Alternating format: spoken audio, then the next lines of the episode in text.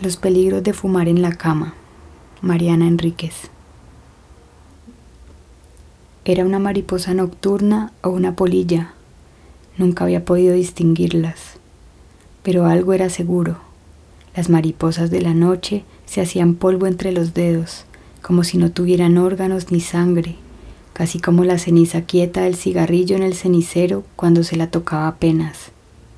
No daba asco matarlas y se las podía dejar en el piso, porque a los pocos días se desintegraban.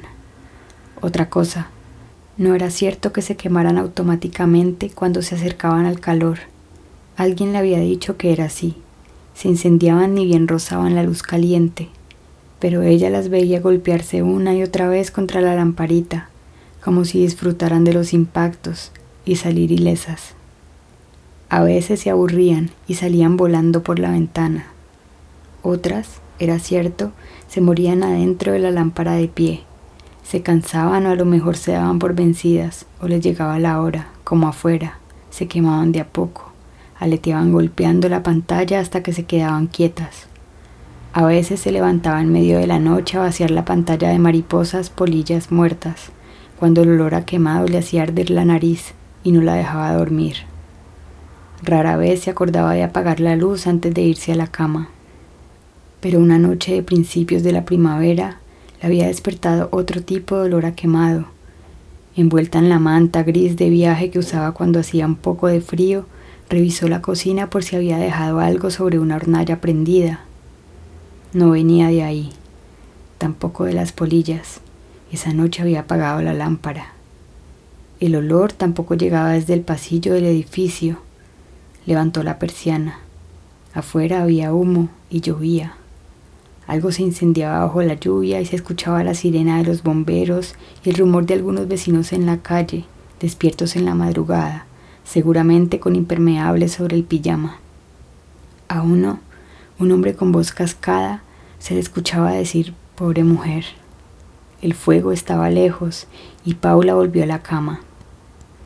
Después supo, por el siempre informado portero, que se había tratado de un incendio en el quinto piso de un edificio que quedaba a la vuelta. Había una muerta, una mujer paralítica, postrada, que se había dormido en la cama con el cigarrillo encendido entre los dedos. La hija, que la cuidaba y que era bastante mayor también, de unos 60 años, se había dado cuenta tarde, cuando la despertó el humo, la tos, el ahogo, y no pudo salvarla. Pobre mujer, es un vicio maldito, dijo el portero, y agregó que la mujer fumaba mucho y no salía nunca. Paula quiso decirle, ¿y usted cómo sabe que la señora fumaba tanto si me acaba de decir que no salía nunca? cuando la veía fumar entonces, eh? Pero se cayó la boca, porque era imposible discutir con el portero, y porque estaba empezando a imaginarse que la señora del quinto piso debía haber visto las llamas subir desde los pies y como no sentía nada en las piernas, debió haber dejado que la manta se incendiara. Y seguramente habría pensado por qué no dejar que el fuego continuara e hiciera su trabajo. Debía ser doloroso, pero cuánto podía tardar antes de que una mujer como ella, vieja y con los pulmones agotados, se desmayara.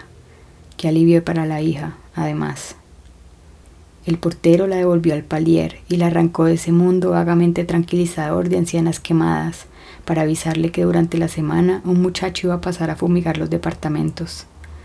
Paula le dijo que bueno, y después pensó que si escuchaba el timbre le iba a abrir la puerta al fumigador.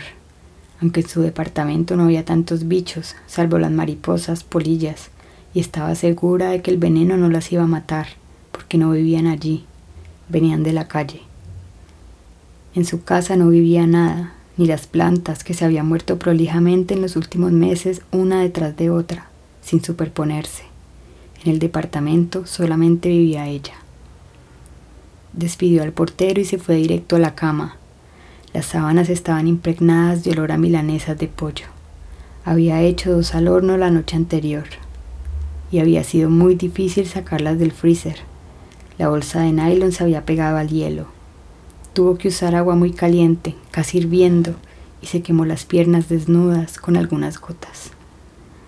Resultó un método inútil y trató de despegarlas con un cuchillo tramontina y se rió de ella entre las lágrimas de autocompasión. pensando que debía parecer una asesina serial acuchillando la ladera, el brazo en alto y el cuchillo bajando como un picayelo. Finalmente arrancó las milanesas con las manos ya adormecidas de frío y las metió en el horno. Se quemaron un poco, pero además estaban poco comestibles porque tenían otros sabores inmundos agregados. El horno pedía gas y ella jamás lo había limpiado en los tres años que ya llevaba de alquiler. Así que no había podido comerlas y ahora tenía hambre y el departamento apestaba y el olor no la dejaba dormir y lo odiaba, tanto que tuvo que llorar y lloró por el olor, porque los saumerios que encendió para hacerlo desaparecer eran todavía más apestosos, porque nunca se acordaba de comprar desodorante de ambientes, que también olía asqueroso porque el olor a cigarrillo también debía apestar todo, pero ella no lo notaba de tanto que fumaba, y porque nunca había podido tener una de esas casas limpias y luminosas que olían a sol, limones y madera. Hizo una carpa en la cama, levantando la manta con las rodillas y se tapó hasta la cabeza. Ahí abajo la única luz era la brasa del cigarrillo que temblaba parecía reavivarse cuando la rozaba el humo. Las sábanas estaban muy manchadas de cenizas. Paula abrió las piernas y con el dedo índice de la mano libre empezó a acariciarse el clítoris, primero en círculos, después con un frote vertical, después con delicados tirones y al fin de un lado a otro. Ya no servía de nada. Antes enseguida sentía ese comienzo de escalofrío y el calor de la sangre que se convocaba, y después el dedo sentía la piel de la vulva algo más áspera, granulada, y con el gran temblor final llegaba la humedad. Ella realmente sentía que se meaba, todo eso antes. Ahora hacía tanto que no pasaba nada y se frotó hasta la irritación y el dolor, pero paró antes de la sangre, porque sabía que esa, la sangre, era la única humedad que últimamente podía arrancarse. Metió la lámpara de la mesa de luz debajo de las sábanas. Tenía la parte interna de los muslos salpicada de pequeñas manchas rojas superficiales que parecían una erupción por el calor o una alergia, pero se llamaba queratosis y la tenía también en los brazos, en las caderas y un poco en las costillas. La dermatóloga le había dicho que con mucho tratamiento se podía poner mejor, que no tenía nada que ver con enfermedades terribles como la psoriasis o el eczema, pero a ella le parecía lo suficientemente terrible, tanto como sus dientes amarillos, y la sangre que le salía cada mañana de las encías cuando usaba el dentrífico, no un sangrado momentáneo, verdaderos chorros que caían en la pileta blanca, se llamaba piorrea, aunque los dentistas ahora usaban un nombre más elegante que no podía recordar. Prefería la verdad, prefería la piorrea. El cuerpo le estaba fallando de muchas maneras más en que no quería ni pensar. ¿Quién la iba a querer así, con caspa, depresión?